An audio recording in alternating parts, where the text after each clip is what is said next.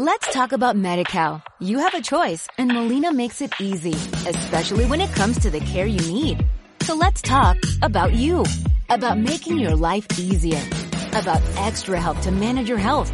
Let's talk about your needs now and for the future. Nobody knows MediCal better than Molina. It starts with a phone call. Call 866-420-5330 or visit meetmolinaca.com. Let's talk today.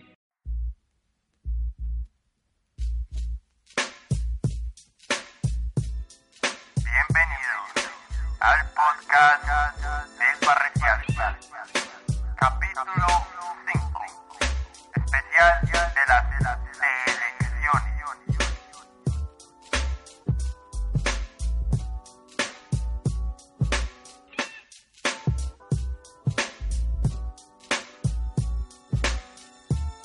Muy buenos días, muy buenas tardes o muy buenas noches a todos. Bienvenidos sean otra vez al podcast del Parreciasta, esta vez desde la mañana del 27 de octubre de 2019. Hoy estamos en día de elecciones, sí señores, elecciones regionales. Eh, y se nota, ¿cierto? Ya en el ambiente de todo este de Medellín, de Antioquia, se sienten. Y por eso hoy quería aprovechar para hablar de todo ese tema y no, no les voy a hablar de por quién deben de votar o qué candidato es corrupto o tal cosa o lo otro, sino que voy a aprovechar para tratar de eh, contarles por qué votar es tan innecesario, es casi inútil.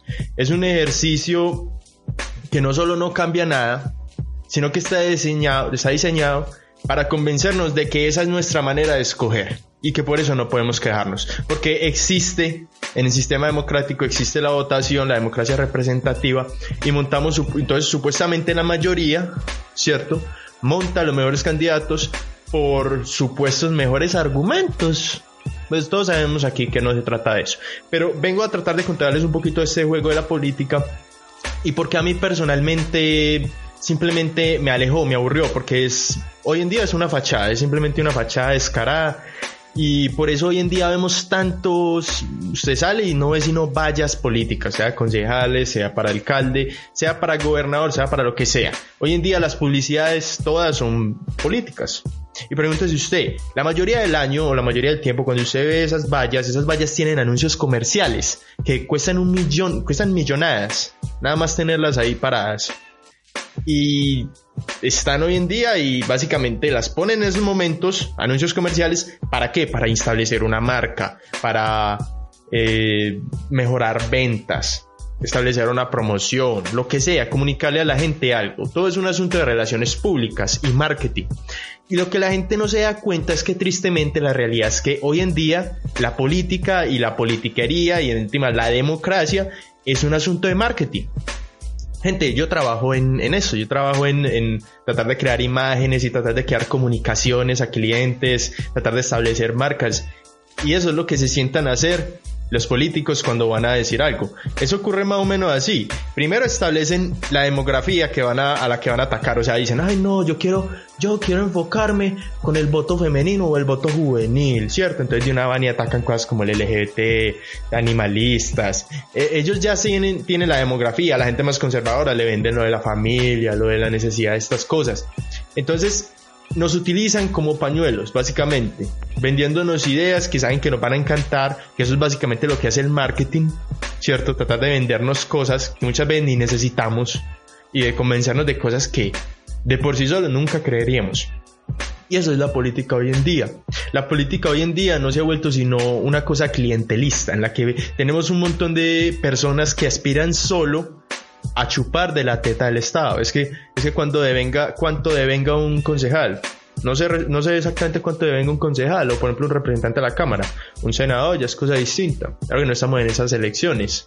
Pero el punto es que estar ahí, tener esos salarios es algo que a la gente le gusta. Y esta gente, en últimas, no es que vaya a hacer nada, no es que se merezcan esa plata, no es que en realidad tengan eh, lo que se vaya a hacer con esos recursos sea apto. La realidad es que no. La realidad es que tenemos este mundo que está basado en eso, pero el mundo no va a cambiar si hacemos lo mismo.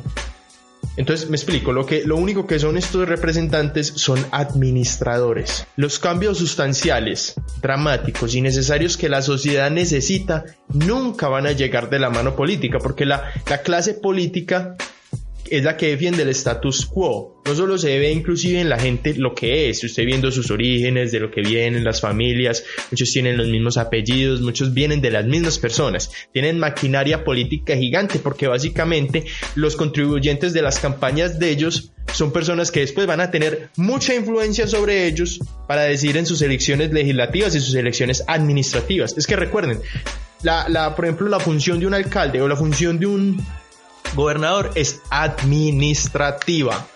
O sea, usted, usted administra como si usted estuviera administrando una empresa. Y en últimas, de eso se trata. Nunca va a haber una, un progreso sustancial de la mano de estas personas, porque esta, este grupo de personas hace parte de la misma clase política tradicionalista de siempre, de una manera o de otra. Y las cosas nunca van a cambiar de manera sustancial a menos de que hagamos eso. El punto es que pensamos y vemos la ciudad y pensamos que ese es el, esa es la importancia de todo. Vemos un edificio grande, vemos un tranvía, vemos una construcción, vemos un puente y asumimos que eso es progreso, que eso es desarrollo. Jaime Garzón lo decía, desarrollo y progreso no es un montón de concreto. Desarrollo y progreso es tener un país más equitativo. Y eso es lo que, no sé si solo a los países o a la gente de las ciudades, están cegados. En que piensan que pueden tener en que son, en que tienen esa riqueza y están en ese, en ese punto de, de que, en esa burbuja de beneficios y de comodidades, es por su grandeza y no por la condensación de todo eso. Y de que en últimas, eso no sirve así, o sea, ¿de qué sirve condensarnos todos en una ciudad, poner todo más caro, vivir todos más maluco? y al mismo tiempo estar alegando que estamos superpoblados mientras tenemos territorios gigantes, territorios rurales donde hay espacio para todos. Y no solo espacio para todos, sino que podrían haber muchas comunidades. La pregunta es, el diseño de la sociedad se ha centralizado por un motivo muy obvio, porque condensando todos los integrantes o las vacas, se produce más. Es que es sentido común. Por eso las calles y las ciudades están están partidas en celdas. Entonces, claro, usted me dirá, no, pero entonces, ¿qué hacemos? Ese marica ya está enredando mucho. O sea, ¿qué vamos a hacer entonces? Está yendo muy lejos, ya no podemos cambiar toda chimbada. Claro, es que no podemos cambiar a chimbada y de eso se trata. Es que fundamentalmente desde la base de lo que nosotros pensamos que estamos haciendo estamos mal. Hasta desde la base de lo que pensamos que significa la democracia. Nosotros pensamos que la democracia significa el poder de la gente o el poder del pueblo. Y no. Demos significa municipios. Kratos significa poder. Demos Kratos. Demos es municipio, o sea, municipio en el sentido estricto es la entidad pública que representa a la gente de un determinado territorio. Eso es lo que es, sea municipio de Envigado, sea municipio de Medellín, por ejemplo. Entonces, de eso se trata. El poder de la corporación pública que supuestamente representa a la gente. Ah, ¿y cómo representa a la gente? A través del consenso. El consenso es el es, la, es el consentimiento, es el contrato que se crea mediante supuestamente los sufragantes, o sea, la gente que vota y los funcionarios que quedaron electos. Ese es el juego de la democracia. O sea, por eso es que cuando vamos a ver, vámonos solo a la historia de Antioquia, el abstencionismo es gigante. Hay un abstencionismo de más de 50, del 50%. Entonces, usted realmente, ¿cuánta gente en realidad vota? La gente que en realidad vota es muy poquito en realidad no hay, no hay nada, siempre votan 3 millones de personas y más en elecciones regionales. Entonces, no vota casi personas. Cuando usted mira a todos los habitantes de un territorio, en últimas, los que más votan son la gente de las ciudades, que solo les interesa las problemáticas de las ciudades, solo les interesa eh, las banalidades inclusive de las ciudades y eso es lo jodido. Entonces usted dirá, no, pero entonces, ¿qué vamos a hacer si, si estamos dirigiendo el destino de esta ciudad, los dirigentes de esta ciudad, ¿por qué nos vamos a preocupar por lo otro? Y eso también es cierto. Pero en últimas, dentro de la misma ciudad hay mucha inequidad, hay muchos problemas, hay muchas fallas estructurales que pueden ser resueltas. Mientras al mismo tiempo tenemos al Estado llenando de las manos llenas para pagar deudas y para sacar propagandas de ellos mismos mientras al mismo tiempo nos venden que cosas de, bien público los deberíamos estar felicitando por eso. En última, los políticos nos han convencido de que por hacer un buen trabajo, de por hacer lo que tienen que hacer, los tenemos que felicitar. Y eso es lo jodido. Como digo, estamos en una, en una, cultura que le trabaja a los políticos y no al revés, que es que los políticos deberían de trabajarle a las personas. Entonces, eso es lo jodido.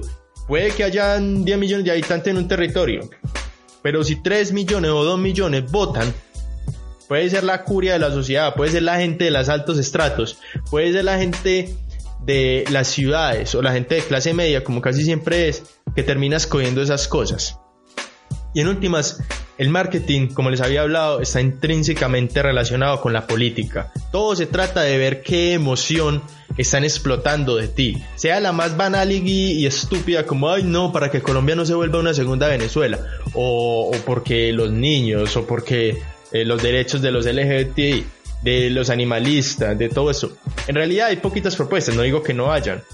Pero estas cosas solo mejoran cositas nunca son cambios estructurales que en realidad representen un cambio en la sociedad. ¿Qué es lo que necesitamos?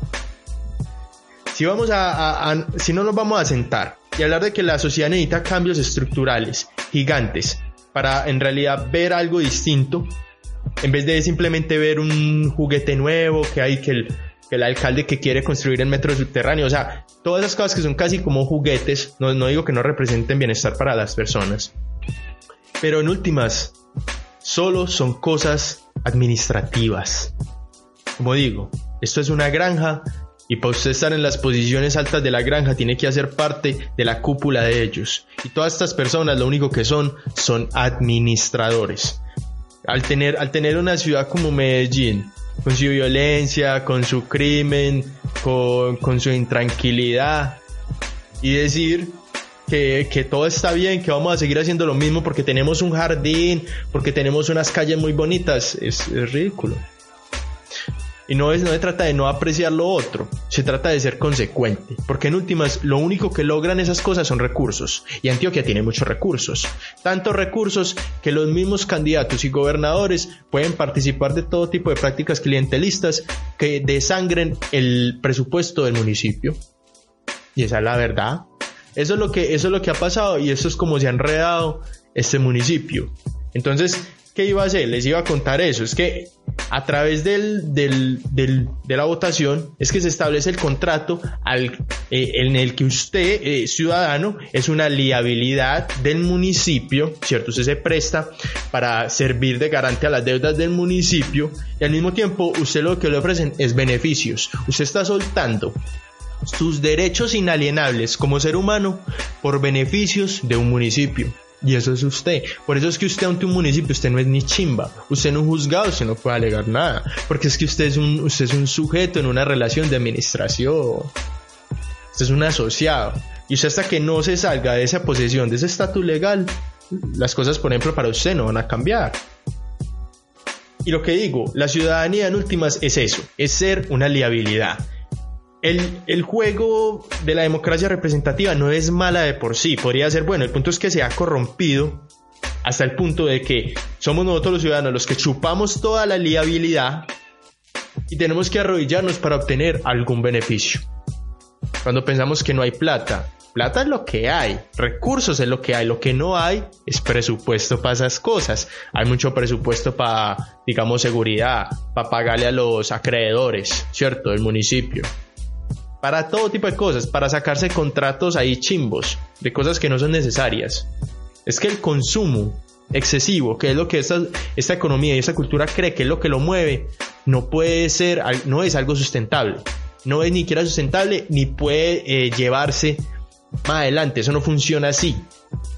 La vida y la cultura, como la, nos la pintan las, eh, los medios masivos hoy en día, de que lo que necesitamos es movimiento económico, eso, eso, es, eso es como un esquema de Ponzi.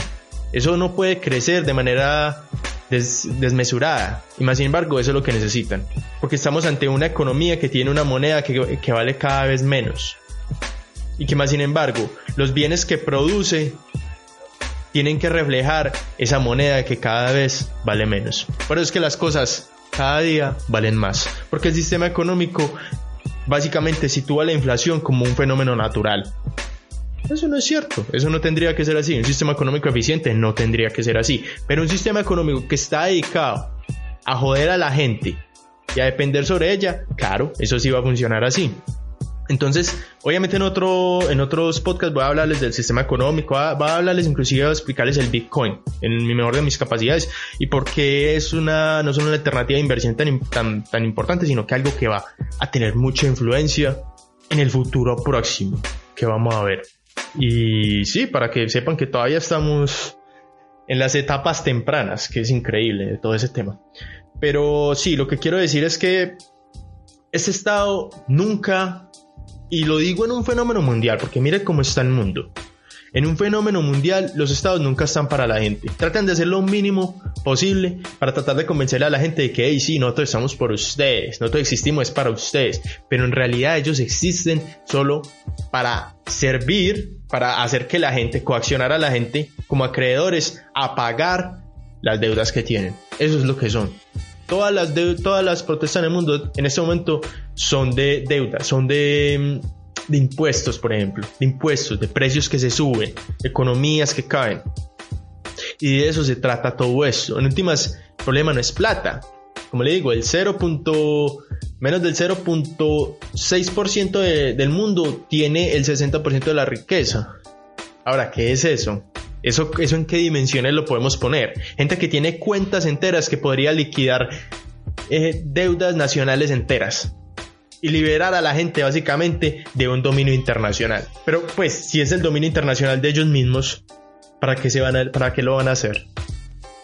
Si ve, tenemos un mundo que por medio del derecho, derecho positivista, porque este no es derecho natural, esto no es derecho natural en ningún sentido, derecho justo, por así decirlo, esto es derecho injusto, por medio del derecho injusto, se ha esta gente se ha posicionado donde hoy están, donde tienen oligopolios y donde básicamente mediante la integración vertical, hoy en día son gente que tiene dominio de todo. ¿Y ustedes creen que esa gente no influye en Colombia o en Antioquia? Aquí está el GEA, el grupo empresarial antioqueño. Esa gente incluye que da susto en toda esa gente. Y como digo, en últimas, de eso se trata la política. La política se trata de montar, pues o por lo menos en la actualidad, no lo veamos desde el sentido idealista de lo que nos enseñan, por favor, veámoslo desde la realidad. En en últimas, siempre solo se trata de poner a alguien que va a poner la cara y que va a hacer tal y tal cosa. Y en el sentido egoísta, esa persona está ascendiendo políticamente, porque su, su objetivo es algún día llegar a ser, por ejemplo, presidente. Es que todo es una carrera política. Esto es un juego de fachada. ¿Ustedes de verdad creen que un político puede hablar con honestidad? No. Y no digo que no hay políticos buenos, hay, hay, hay personas muy bacanas, por ejemplo, en el Congreso. David Racero, uno de esos, que no lo conozca, investigue. David Racero, excelente congresista no estoy totalmente de acuerdo con sus afiliaciones y con lo que él cree inconscientemente, pero es, o sea, es, un, un, funcionario leal, que es lo que casi no se ve, por eso sorprende tanto. Otros, no sé, o sea, de más que muchos. Petro, que no me gusta, Petro es muy incendiario. David Racero es antes, David, o sea, Petro debería ser más como David Racero si quiere credibilidad, porque él en última es lo que es, es muy incendiario muy incendiario, Social Justice Warrior, como el, SJW, como le dicen en Estados Unidos, que por todo se indigna, por todo ya está alegando y, no le importa si está diciendo hasta cosas que, que no son, se echa al agua. Sea él solo, o sea, como eso funcione, porque eso es algo muy raro. La influencia que tiene, por ejemplo, la Iglesia Católica y los jesuitas sobre Petro, eso es innegable. Eso es innegable. Pues de muchos más. Álvaro Uribe, ¿de dónde salió? Desde chiquito salió el Opus Dei lean por ahí la autobiografía no autorizada de Álvaro Uribe, Álvaro Uribe, y ven el origen de él y porque ese marica de pronto también es tan peludo, que al mismo tiempo también es familiar de Santos y de muchos más, ¿cierto? Pastrana, Gaviria. Entonces, diciéndoles esto, quiero que, por favor, o sea, no, no, no solamente me crean porque les estoy diciendo, no, examinen las cosas y pónganse a reflexionar si de verdad la única manera de cambiar algo en este país o en, o en un municipio o en un departamento es por medio de la votación. Entonces, porque al mismo tiempo como luchamos en contra de la gran maquinaria política que, de la que disponen todas estas todos estos partidos políticos y todas estas organizaciones y de su y su falta de integridad y honestidad en materia de, hacer sus campañas, porque siempre obviamente en las campañas todos son unas bellezas y no se trata solo de eso, de que son unas bellezas, sino de que prometen muchas cosas que en últimas después no cumplen, o hacen o piensan muchas cosas que van a hacer que ni siquiera están diciendo en el momento, porque ya tienen el ojo en los contribuyentes de la campaña que básicamente lo montaron allá. Así que antes de que empieces a hacer mala cara y estés aquí con cara de, aburrido aquí, porque básicamente tenés, estás escuchando a alguien y, vos crees en el fondo de tu corazón que debería estar es votando, debería ir a votar, no debería estar alegando y ser inactivo políticamente, como estamos diciendo, debería de votar o por lo menos de estar haciendo esta campaña al candidato que me guste y ayudándolo y haciendo que más gente lo vote por él. Y le voy a decir por qué eso no es verdad. Y eso no es, no es como si no lo hubiera intentado antes, es que es el mismo ciclo cada cuatro años. Gente, yo no entiendo cómo hay gente de tanta edad que ha pasado por tantas elecciones en la vida y siguen pensando lo mismo. Sea elección regional, sea elección de presidentes, o sea, estamos pero mal, porque estamos creyendo lo mismo año a año a año. Y lo único que vemos es desarrollo en el sentido técnico, el desarrollo que no solo atrae más plata, sino que hace que todo funcione de manera más efectiva. Es que es una granja monstruo. Nada tiene que ver con el bienestar de las personas, ni siquiera con lo que dice la Constitución. Este Estado está traicionando hasta los principios constitucionales. Y no solo desde ya, eso ya ha sido desde tiempo atrás. Entonces, que usted me pida a mí que esté votando o que haga eso, es una estupidez, porque no solo como está configurado este sistema, está configurado para que el candidato más, más, ¿qué? Más necesitado, con más eh, contribuciones de campaña, con más contribuyentes también pues de campaña, valga la redundancia, con más maquinaria política es el que va a ganar. Caso concreto, Aníbal Gaviria, Andrés Guerra, y ambos son del Centro Democrático. Entonces, si usted me dice a mí, bueno, eh, tengo dos opciones, tengo dos opciones, tengo entre votar por el mal menos malo o el malo, o que sé, que sé van a ganar y que sé que van a tener más votos, porque eso, de eso se trata también, al manipular y tener a la gente en todo este estado psicológico de seguir creyendo y legitimizando este juego de la democracia representativa, se tiene que la gente se, le, se, se aprovechan de eso psicológicamente, el marketing es psicológico. Créame, la gente que sale de psicología muchas veces va a neuromarketing a entender cómo el ser humano reacciona y aprovecharse de esa faceta del que es ese cerebro reptiliano, que es toda esa parte que salvaje, instintiva de nosotros que solo reacciona. ¿Cierto? Entonces ellos buscan cómo aprovecharse eso y, por eso siempre tienen mayores votaciones que los demás. Entonces yo me puedo poner como un bobo y tengo entre elegir entre alguno de ellos que sé que va a ganar porque mucha gente vota solo por el que va a ganar porque quieren ganar, es algo también psicológico, factor psicológico ahí, o me pego al que no va a ganar pero le trato de hacer campaña por cualquier medio posible. A pesar de que hasta los que yo sé que van a ganar van hasta hacer trampa si les toca. Eso no fue lo que pasó en las elecciones presidenciales y todo el cuento de Petro y contra Duque. Todas esas cosas raras que pasaron antes de la, del final de la segunda vuelta en las registradurías. Y inclusive con los formatos, que hubo fraude electoral. Entonces, tenemos ante nosotros un poder que no tiene cara que es capaz de infiltrar todas esas cosas, de infiltrar todas esas elecciones, de hacerlo todo. Ustedes no dieron cuenta la noticia en estos días de que sacó Cuestión Pública, Cuestión Pública, una chimba de medio periodístico. Estaba hablando de una aplicación que llamaba Contacto, que era la aplicación ni que era una, ni que era una aplicación oficial, se la baja por una APK, una APK y la instala y es por esa aplicación que revisan los, los comprados de los votos, tienen información y todo. Vea, usted lo inscriben ahí, tiene en su celular. Usted tiene la aplicación, entonces usted les da permiso a, la aplicación da permisos al celular. Entonces en su celular pueden tener su ubicación y pueden tener un montón de cosas más. Y con eso constatan que lo que la, la plática que le dieron a usted, el tamalcito y el juguito, ¿cierto? y usted sí vaya y vote, vote por quien usted dijo. Así se compran los votos. Ya llegamos a tal punto que la, votos se han tecnificado en tal, a tal punto. Y eso es solo alguien, algo que se dieron de cuenta por investigación. Pues, y eso en Pereira. Eso no es ni siquiera acá, actualmente en Medellín. Pero la verdad, que nos dice que no haya, que no esté ocurriendo así? O peor. Como digo, también hay campañas, eh, en las campañas hay una cosa que llama la Cambridge, Cambridge Analytics. Y lo que hace es por medio de los perfiles de Facebook, se va, se va estudiando a la gente y va entendiendo todos sus motivos, sus miedos, sus preferencias políticas. Y así se, se, cranean las propagandas políticas que después le va a vender. Y esta Cambridge Analytics, por ejemplo, asesora a muchos candidatos a los más peludos casi siempre, ¿cierto? Y, y, la Cambridge Analytics es solo una de ellas. Hay instituciones políticas dedicadas solo a eso. Pues instituciones privadas supuestamente políticas, que lo que se dedican es a eso. Gente, es que lo que es la política es la lucha por el poder. La política es en esencia amoral. No tiene código, no tiene, no tiene valores, no tiene algo que axiológicamente lo ate hacia, por ejemplo, la eficiencia, el bienestar de la gente. No. La política es solo la lucha por el poder. Y el Estado es eso, el Estado es la concentración del poder. Entonces imaginen que maneje el, el Estado es, es porque le estaba la expresión política al poder.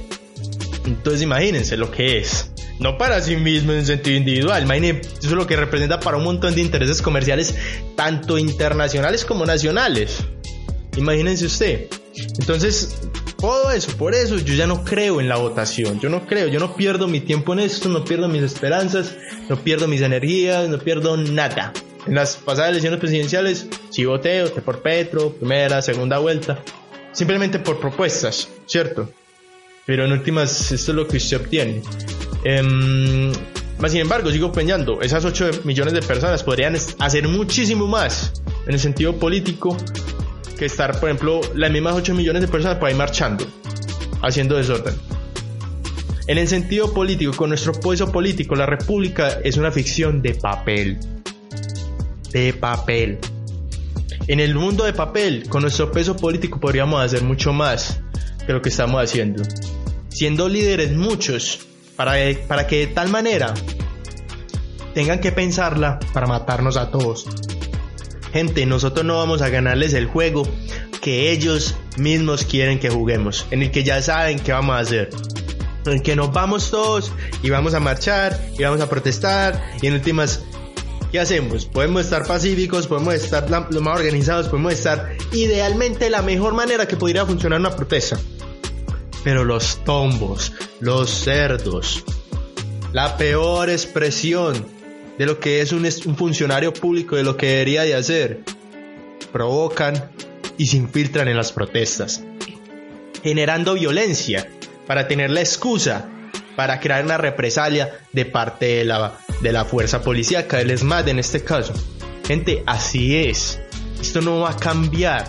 Y siempre los van a, a como vándalos, vagos. No van a entender sus dificultades, no van a entender sus miedos y más porque los medios están en contra de usted y un paradigma entero, porque el paradigma entero de la gente que sigue trabajando y sigue la abuela y sigue corriendo la carrera de ratas y ustedes quieren cambio generando un paro en la carrera de ratas. Eso no va a funcionar. Tampoco me refiero que, un, por ejemplo, un paro nacional no funcione. Eso es distinto. Yo lo que digo es, por ejemplo, las luchas estudiantiles, luchas sindicales, que son esas marchas. Muchas veces, haciendo en el sentido político, en el mundo de papel, obrando, haríamos mucho más. En otros podcasts hablaremos de eso. Nos, estamos hablando de las, de las elecciones. Otra cosa por la que no creo en las elecciones, y les digo, sé elecciones, son selecciones. O sea, usted, ¿cómo va a elegir entre una selección que usted ya le hicieron dentro de la aristocracia política de un municipio, un departamento? ¿Usted qué hizo ahí? Lo mismo. O sea, ahí no hay nada, ahí no hay una elección, ahí hay una selección. Es como decirle, ah, bueno, eh, cualquiera puede ser presidente, pero mentira, solo dentro de esta lista. Eso, eso es una selección, ¿sí ve? Entonces, elecciones no son, son selecciones, tengámoslo bien claro.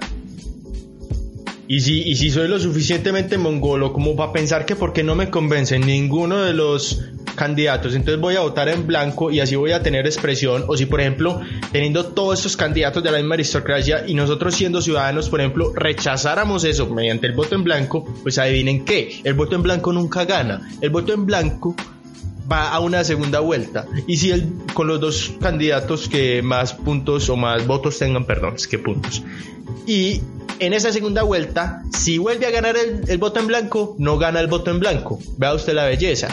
En ese caso, lo que se hace es que gana el segundo con más votos.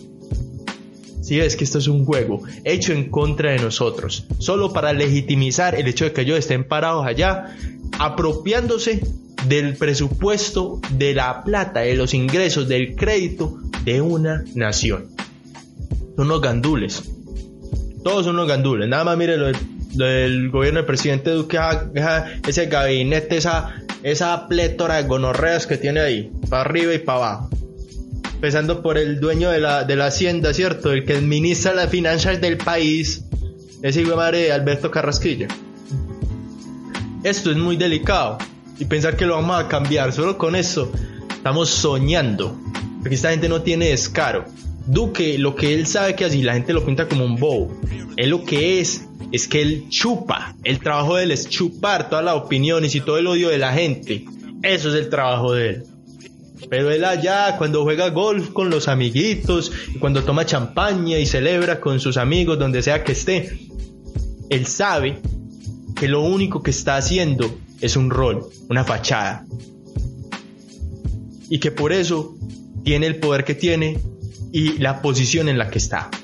Eso es lo único que él está haciendo. Él sabe que él no va a quedar en buena imagen. Él sabe que él por lo que va a hacer la gente lo va a llamar esto, lo va a hacer esto. Él sabe están pendientes, ya sabe, ese man, usted le dice cerdo y, le hace mala cara por ahí porque ya sabe cómo es la vuelta. Entonces, así es, así es como lo ve la gente. Ahora, por último, gente, lo que vamos a hacer es que vamos a irnos candidato por candidato. Vamos a hablar de candidato por candidato, tanto de alcaldía como de gobernación en Antioquia, porque estamos hablando aquí de Antioquia. Y vamos a hacer como un recuentico ahí, como simplemente para hablar, aprovechando que encontré un artículo acá que les mencionaba a todos. También les voy a decir quién creo que es el que va a ganar y por qué y todo eso. Y eh, eh, pues entre quiénes está. Yo de buena primera le aviso, yo no voy a salir a votar. Un voto no va a hacer nunca la diferencia. Y como digo, eh, todo esto no lo único que hace es legitimizar ese sistema. Ese sistema que fundamentalmente funciona es en contra de la gente y no a su favor. Entonces, vamos a ver. El primer candidato a la alcaldía que tengo aquí es el señor Víctor Correa. Este por este man no va a votar nadie. Eh, al parecer no tiene mucha maquinaria política, gastó muy poquita plata en campaña. El único aval político que tiene es el de el de ¿cómo es que se llama? Robledo, el, senador Robledo. Eso, Jorge Robledo. Senador Jorge Robledo Pone que su propuesta bandera, este es el que pone el sombrerito como si fuera eh, Uribe, cerrar las brechas de desigualdad, apostándole a la reindustrialización de Medellín y a la democratización económica, defender las empresas textiles, articularse con el sector para mejorar la competitividad, todo sí, cosas económicas, todo en números. Santiago Gómez, este es el que está por allá debajito. Eh, creo que va a estar de segundo, este es el que cree que pegándole, pegándosele al culito de, Federico Gutiérrez ya va a tener aval, como si toda la gente hubiera estado matada con Federico Gutiérrez. Cuando Federico Gutiérrez lo que más, lo que más tuvo es buena propaganda y ya, pero en los hechos reales no, no pasó mucho. Sí hubo mucha plata que se gastó, se gastó 906 millones de pesos. Estos gastos reportados ante el CNE, ¿cierto? materia de maquinaria tiene, tiene maquinaria, tiene mucho. Dice que en la propuesta polémica, dice que construir un gran parque ambiental en el lugar en el que está el aeropuerto de La Yarrera. Y básicamente esa es su propuesta polémica, de crear un parque ahí. Tiene la propuesta de bandera que dice crear 50.000 nuevas becas de educación superior enfocadas en las carreras técnicas y tecnologías ahora con las estrategias actuales como del cole a la U, Serín y la feria avanza al siguiente nivel. Bien, puras cosas administrativas. Y en última representan eficacia. Daniel Quintero, este es de los que puede que gane y va a ser interesante si gana Daniel Quintero, porque Daniel Quintero se pinta como un candidato totalmente independiente. Totalmente, totalmente independiente, no sé, no sé qué tanto es, por lo menos económicamente. Se ve como alguien, ¿qué se dice? Como como con la perspectiva de innovar. La propuesta polémica, es, este es el que habla del metro entre Envigado, Sabaneta y creo que va hasta allá más al norte. Y su propuesta bandera es de hacer de Medellín un valle del software. La, estrategia pretende convertir la ciudad en la capital industrial de Colombia en el marco de la cuarta revolución. Esto mediante la articulación entre universidad, empresa y Estado. Repito, cosas de eficacia. todo esto es neoliberalista. Y más allá de ideologías, no tendría que ser el, el megamarica aquí socialista comunista, venga, repartamos eso. No, sino que le estoy contando una realidad. Esta realidad basa su calidad de vida en base al consumo, a la tasa de consumo. Eso es lo que pensamos. Entonces, por pensamos que gente en Estados Unidos tiene mejor calidad de vida. Solo porque sí. Y solo por eso, por la tasa de consumo. Entonces, eso es lo jodido. Por eso es que nada, o sea, con nada de esto me van a convencer. Este paradigma no va a obtener resultados distintos. Daniel Quintero en su parte gastó 105 millones 945 mil. Muy impresionante. Gastó casi la novena parte de Santiago Gómez y Santiago Gómez está abajo en las encuestas. Alfredo Ramos, este es el que puede que gane. En realidad, según las encuestas, la vuelta está entre Alfredo Ramos y Daniel Quintero. Alfredo Ramos es el típico eh, funcionario político clientelista que usted ya sabe qué va a hacer. Mire, dice, además de ser alcalde, quiero ser un gran gerente de Medellín, innovador en los barrios, transparente y de resultado. Eso es. ¿Y qué es? ¿Y qué, qué cargo tiene? Administrador de empresas. Gerente de empresas privadas.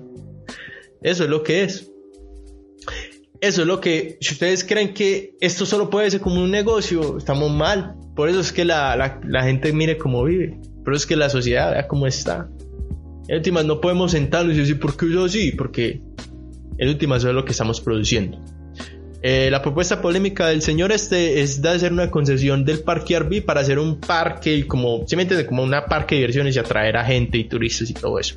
La propuesta bandera del Señor es la seguridad como eje fundamental para recuperar a la tranquilidad de los ciudadanos, derrotar a la criminalidad en Medellín con autoridad, tecnología inversión social innovadora. Eso lo que significa es, este man va a poner un montón de cámaras.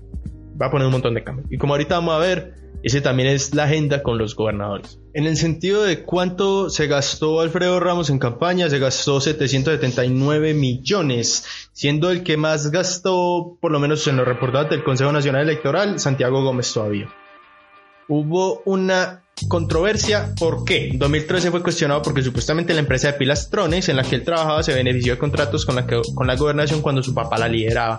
Como le digo, este es el típico huevón del fin que tiene el papá que ha hecho lo mismo y que el papá le ha rotado la riqueza por medio de sus chanchullos, al defraudando al Estado, básicamente al presupuesto, así. Es, y esto es lo que van a hacer. Beatriz Rabe, esta será que no la mencionamos. Esta sí que tiene poquita votación, esta piensa que porque es mujer, entonces es suficiente y en últimas nunca termina siendo suficiente. Y nunca pienso que sea, sea buena idea votar por alguien solo porque sea mujer o porque supuestamente esté buscando políticas más inclusivas. Juan David Valderrama, este sí que no, este es, este, este tampoco van a votar por el que, tampoco van a votar por el que salió diciendo que bueno, hágale tranquilo, voten por quien quiera, yo no me voy a poner ya ni quiera hacer campaña, eh, ni siquiera lo voy a mencionar casi porque eh, gastó su buen dinero, pero en últimas pajardista, así todo como de que en últimas, no sé, no, no porque lo único que busca de inclusión, políticas con el LGBT, realmente creación de empleos, como siempre dice. Y Juan Carlos Vélez, este pobre señor, también, propuesta bandera. Lo peor es que este señor decía que eh, iba a reducir las tarifas de servicios públicos de estratos 1, 2, 3, 4, bacano, y que, que era posible, que se podía hacer, yo me quedé, bueno, no mucha gente va a votar por él, la verdad, eh, no, no es tenga mucha maquinaria política y en últimas gastó menos de 100 millones en campaña. Como vemos, la vuelta claramente está entre Daniel Quintero y Alfredo Ramos, Santiago Gómez de tercero, Santiago Gómez siendo el que más gastó. Triste, man. Pero usted viendo todos estos apellidos, ¿quién, ¿usted quién, quién cree que es el papá de cada uno de esos? Como digo, ese es el problema de la política. Bueno, ahora sigamos a la gobernación. Vamos pues con la gobernación. Aquí hay, faltan dos candidatos, pero seriamente los dos candidatos que faltan no creo que vayan a tener influencia. Como digo, esto es solo un recuentico, les estoy compartiendo lo que estoy leyendo aquí y mi perspectiva. Rodolfo Correa, el, el señor que tiene cara de tombo pero que en realidad es abogado. Propuesta bandera, creación de bloques de búsqueda especializado contra el ELN, el clan del Golfo y las disidencias. Su función será intensa las 24 horas para desarticular estas estructuras criminales. Dice él. Claro, no menciona a los paramilitares. Eh, recuerden que los paramilitares, aunque se hayan deformado en todo lo que es ya el clan del Golfo y las supuestas disidencias, no, no las van a mencionar así, obviamente. Pero eso es una cosa horrible. La propuesta polémica, creación de una patrulla migratoria para identificar a los extranjeros residentes de Colombia y regularizarlos. O serán deportados. Este es tu Trump, este es tu Trump básicamente, hablando de, de inmigración así hasta ese nivel. Este señor realmente no ha gastado mucho y tiene más como en, irle a, llegar a la gente conservadora, pero este señor no va a quedar. Ahora vamos con Aníbal Gaviria, el delfín. Ajá, María. Este Aníbal Gaviria, quien ha sido, quien ha sido también gobernador de Antioquia. Aquí ha estado este señor que dice que el programa Propuesta Bandera, supuestamente un programa de seguridad alimentaria, ¿cierto? Para reducir la mortalidad por desnutrición en menores de edad, ¿cierto? quién sabe cómo habrá sido eso. la verdad no sé en cifras, hombre, qué tanto habrá ayudado a la gente. La propuesta polémica es que usar última tecnología en drones, cámaras y aplicaciones móviles para proteger la vida, la seguridad en las vías y luchar contra los grupos y rentas criminales. Usted bien sabe que con eso nos van a caer esa todos, miren. Eso lo ponen a lucrar y eso crean multas y comparando chimbas para hacérselo, miren. En materia de los cuestionamientos, Aníbal Gaviria tiene 14 investigaciones activas en su contra desde 2011, en etapa de indagación preliminar por sospecha de concierto para delinquir, prevaricato, contratación ilegal, fraude a la a resolución judicial y peculado, entre otros. En Procuraduría tiene tres investigaciones disciplinarias en curso, una de ellas por irritango. Oiga, de los más jodidos. Y este es de los que este es de los que puede ganar, realmente este es de los que puede ganar. Tiene los avales de los partidos, casi todos los partidos del centro y de la izquierda y también de la derecha. Ustedes verán. Tiene básicamente cuánto gastó, gastó 374 millones. Ante el CNE lo reportó. Sigue gastando más Santiago Gómez, imaginen tan jodido. Andrés Guerra, como les digo, esta contienda está entre Andrés Guerra o Aníbal Goira. Así ya la pongo. Me sorprendería si no gana uno de estos dos. Y ambos son del Centro Democrático y van a verlo las similitudes entre ellos. Propuesta bandera: conectar las casi 4.000 escuelas rurales de Antioquia a Internet. Esto me gusta, realmente, esto, me, esto, es, esto es realmente chimba, lo que le ayudaría mucho a la gente del campo. Pero repito, siempre son puras ayudas para maximizar la productividad de la granja, ¿cierto? Eh, pero sí, en realidad les podría ayudar. Eh, la propuesta polémica es en seguridad crear el programa 1.3 en todo el territorio antioqueño con cámaras de tecnología 4.0 sumado a una red de cooperantes e iluminar la red secundaria y terciaria. Ahí tiene. También, interesante. Puede que este sea el que vaya a ganar. Tiene mucha maquinaria política, especialmente en todos los departamentos de las afueras de Antioquia, pues de Medellín, ¿cierto? Porque Medellín siendo el centro como de Antioquia. Este es un, su nexo con Álvaro Uribe, es totalmente innegable, vínculo directo. Tiene cuestionamientos. En Procuraduría y Contraloría no le figuran antecedentes. En 2018, el exgerente de Catastro Departamental, Jorge e. L. Haide, lo denunció a él y a, su, clan familiar por supuesto tráfico de influencias para beneficiarse de pauta en Telemedellín. Un juzgado administrativo rechazó la demanda por no agotar entre los requisitos de procedibilidad. O sea, por un simple tecnicismo legal, este man tiene el historial limpio. Porque, o si no lo hubieran pillado, ya tendría historial de tráfico de influencias, que eso es lo que todos ellos hacen. Lo que pasa es que no los pillan. Pillarlos no es fácil maquinaria, básicamente el Centro Democrático, gente del partido de la U.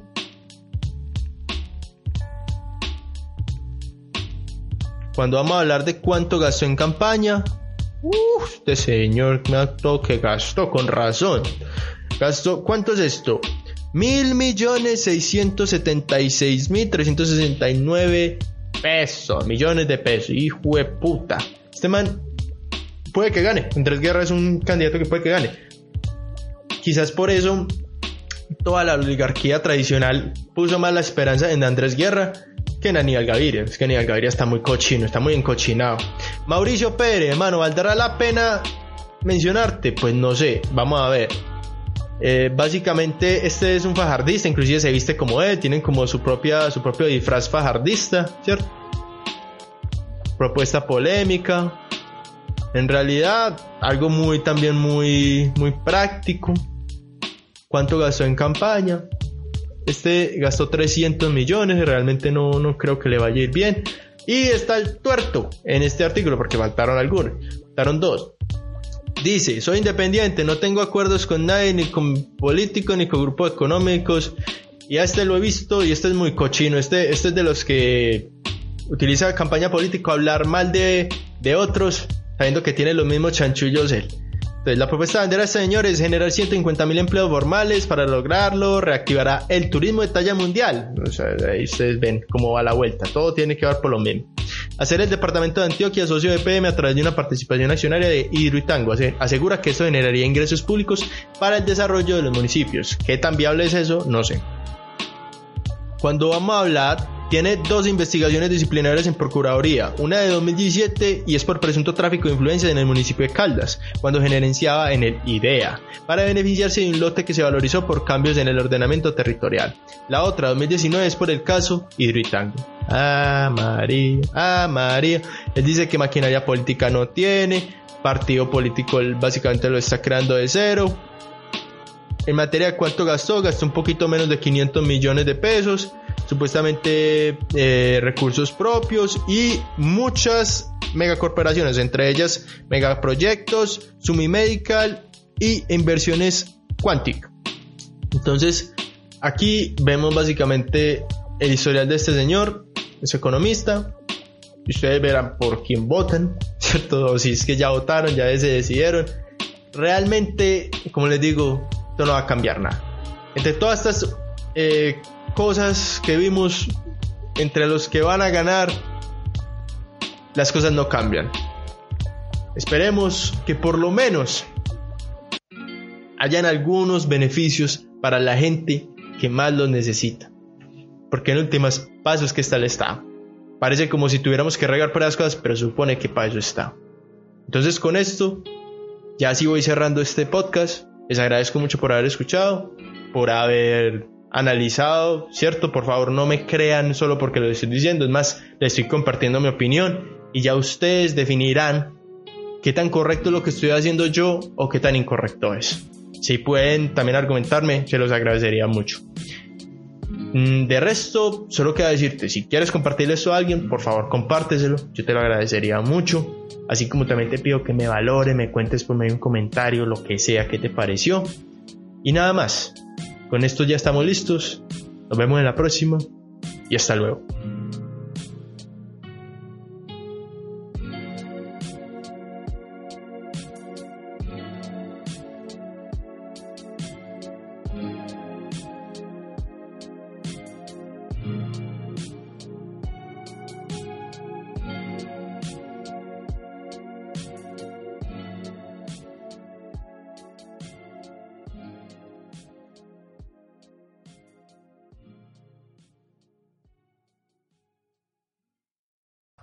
Talk about MediCal. You have a choice and Molina makes it easy, especially when it comes to the care you need.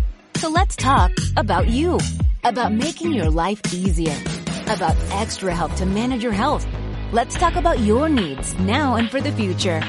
Nobody knows MediCal better than Molina. It starts with a phone call. Call 866-420-5330 or visit meetmolinaca.com. Let's talk today.